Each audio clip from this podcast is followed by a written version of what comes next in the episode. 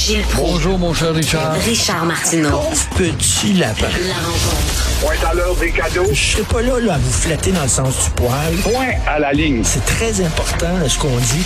La rencontre pro martineau Alors Gilles, donc Dominique Andelade a participé à la fameuse manifestation contre la loi 96 au micro de Benoît Dutrisac à Cube Radio et elle avait ainsi expliqué pourquoi il participait à cette marche-là. On écoute ça. Il est évident, M. Dutrisac, que demain, quand on va marcher, il y a des gens qui vont avoir des opinions qui seront pas celles du Parti libéral du Québec. Puis c'est correct. Je vais marcher avec tous ceux qui s'opposent au projet de loi 96. Je vais marcher à tous ceux qui sont capables de se tenir debout pour dire à François Legault que ce projet de loi n'a pas de bon sens. Je vais marcher avec des francophones et des anglophones qui vont être présents lors de cette marche-là.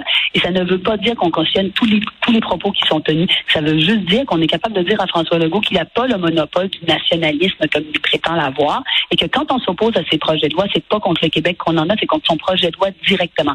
Alors, euh, Mme Andelade dit on va marcher à côté de tous ceux qui sont contre la loi 96, même ceux qui disent que c'est une loi raciste, même ceux qui disent que c'est une loi fasciste, même ceux qui disent que c'est une loi totalitaire. C'est pas pire, ça, hein, Gilles? Ça te démontre comment cette femme est une boiteuse. Elle est une boiteuse. Elle est une boussole débousselée. Ne sait plus quoi faire pour ramasser un petit capital pour son parti qui n'est presque plus existant. Et ça se peut pas de dire ça, ça veut pas, on est pour la démocratie. Ben oui, mais il y a des nuances en démocratie. Il y a eu des libéraux, il y a eu des euh, libéraux notoires qui étaient justement pour la loi 101. Il y a eu des gens, Claude Ryan, qui n'a pas détruit totalement la loi 101. Il l'aimait bien. Il s'est adapté tout simplement à une décision de la Cour suprême. Alors, elle couche et elle mange dans tous les râteliers, ne serait-ce se faire un capital. Elle se laisse manipuler par des demi-racistes porteurs par la fameuse Quebec Community Group qui démontre que cette femme a dans sa tête une boussole débousselée et elle consacre son parti libéral au rang du parti marginal. Alors, quand tu penses que de l'appui d'une ratatouille propagandiste du journal de la presse, comme euh, Yves Boisvert, ça te donne une idée de l'orientation sur quel chemin ce Parti libéral du Québec, qui est rien pantoute, se dirige. Alors, tant pis pour elle. Elle a déjà été présidente de la CAC. Elle était restée, au lieu d'écouter toutes les têtes folles qui l'ont influencée, elle serait vice-première ministre aujourd'hui. Et si elle avait voulu se faire un capital, c'est elle-même qui a proposé, et tu en parles dans Ben ta oui. chronique ce matin, c'est elle-même qui a proposé trois cours de français pour reculer ensuite. C'est elle-même qui appuyait la nouvelle loi euh, linguistique, puis tout d'un coup pour reculer parce qu'il y a des fanatiques de Westmount ou de Ville-Mont-Royal qui sont dans son parti, qui l'appellent et qui la manipulent. Voilà ce que c'est que le Parti libéral. Un parti de paillasson, rien d'autre que ça.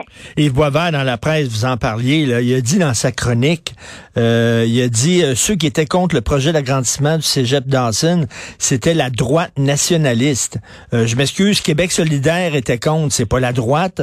Euh, la Fédération des enseignants de cégep, qui est un syndicat affilié à la centrale des syndicats du Québec, c'est pas la droite. C'est quoi cette affaire-là? Ben non. Ben non. Puis des penseurs Guy Rocher, puis combien d'autres sont venus sur la place publique dire qu'il y avait des limites.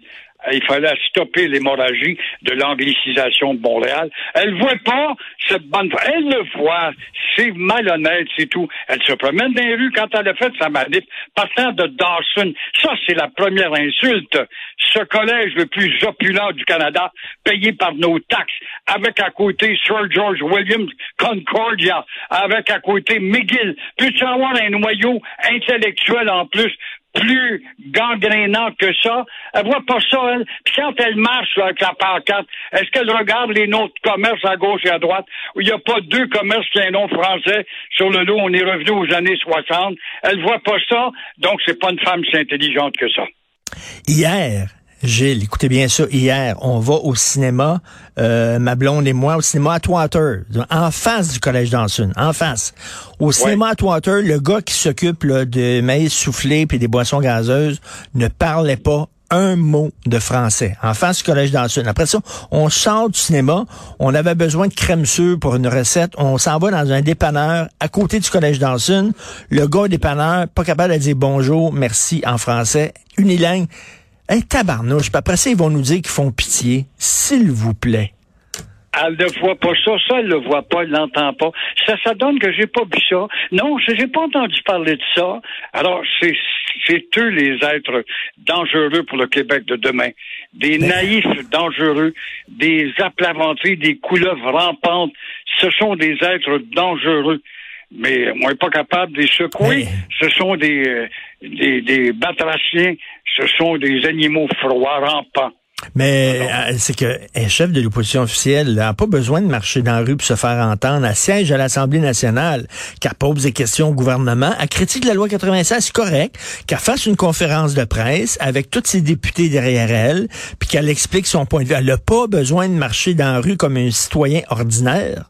Voyons. Premièrement. Deuxièmement, elle a tellement peur que arrive d'ici octobre un nouveau parti plus fanatique en faveur des blocs statuquistes, comme elle veut garder dans ses rangs ces gens-là, ben elle trempe avec, elle donne la main au diable, comme dirait le général Dallaire. Et il faut le dire, il faut le rappeler, ça, ça a été euh, organisé, cette marche-là, cette manifestation-là par le Québec Community Groups Network, et celle qui dirige ce groupe-là avait comparé Legault à Poutine. C'est pas rien, là, Christy. C'est grave, hein, puis il se passe rien du tout, puis que veux-tu? Tout est permis au Québec, en autant que ce sont des excès, on les permet au nom de la libre circulation des idées. Alors, vous voulez nous parler d'armée russe?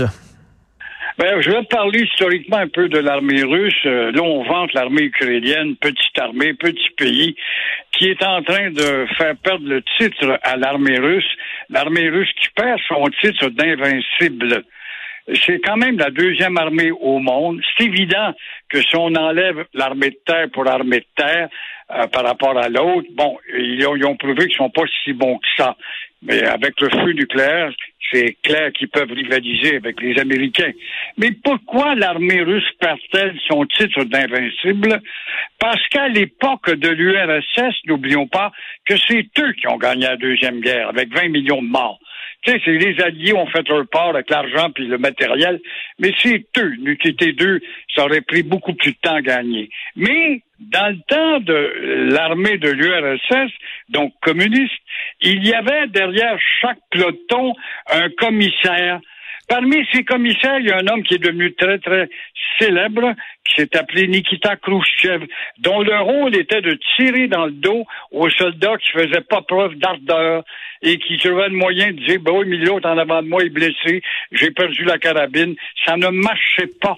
Ils avaient animé d'une rage justement invincible et c'est ce qui fait que cette rage-là n'existe plus parce que dans l'actuelle armée russe, il y a des gens qui n'y croient pas, qui croient mmh. pas mmh. à la mission du euh, président soviétique euh, russe, pardon, qui ne croient pas en Poutine, qui n'ont pas la motivation et tranquillement, pour vite, sont en train de se faire humilier.